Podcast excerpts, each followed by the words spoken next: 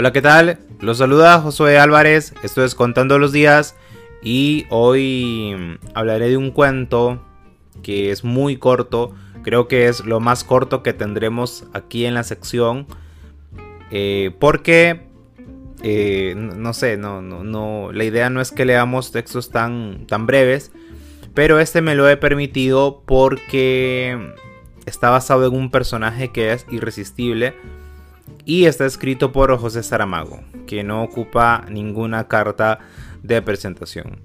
El cuento se llama La falsa locura de Alonso Quijano.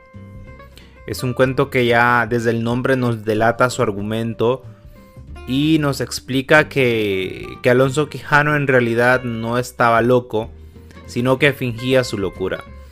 Fingía su locura porque de esa manera era libre porque podía hacer lo que quisiera, podía actuar como se le antojara y no sería acusado él, sino que sería acusada su locura.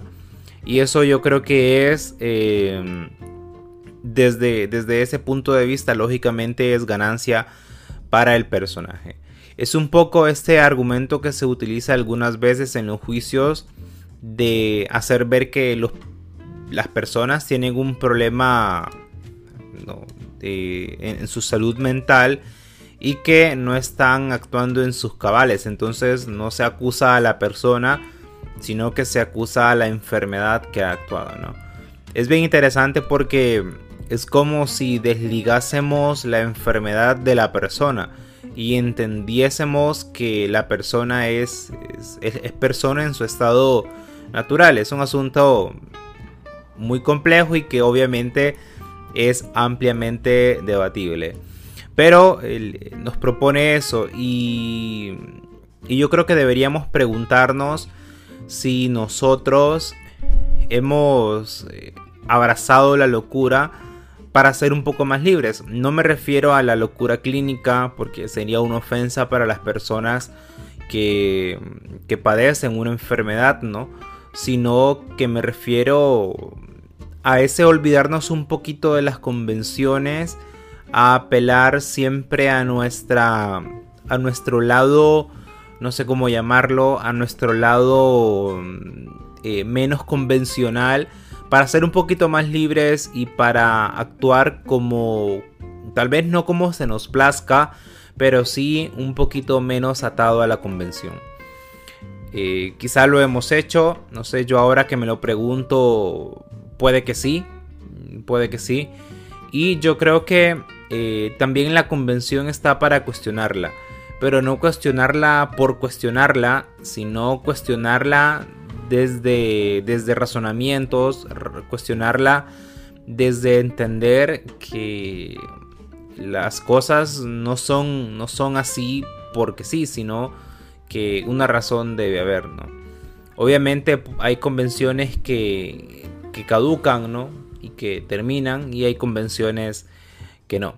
Pero yo creo que la, falsa locura de, Alonso Quijano es espectacular. Este personaje, ¿no? Que se creía. Que se creía. Que se creía el Quijote. Y. Em, y también yo creo que se trata un poco de de, de, volvernos a, este, a este Quijote. Realmente que la locura del Quijote es una locura muy cerrada, es una locura prácticamente sin fisuras y que contagia a los demás. Y mm, en el fondo el Quijote es feliz. Y si es feliz el Quijote, es feliz Alonso Quijano, ¿no? Eh, y eso yo creo que, bueno, de hecho eh, tenemos que, preguntarnos, ¿no? La pregunta es si somos lo que somos o, somos el personaje que hemos, que hemos creado. Eso también, eso, creo que esa pregunta, esa pregunta cabe. El Quijote es demasiado rico. Yo creo que no hay ninguna historia que produzca en mí lo que, lo que produce el Quijote.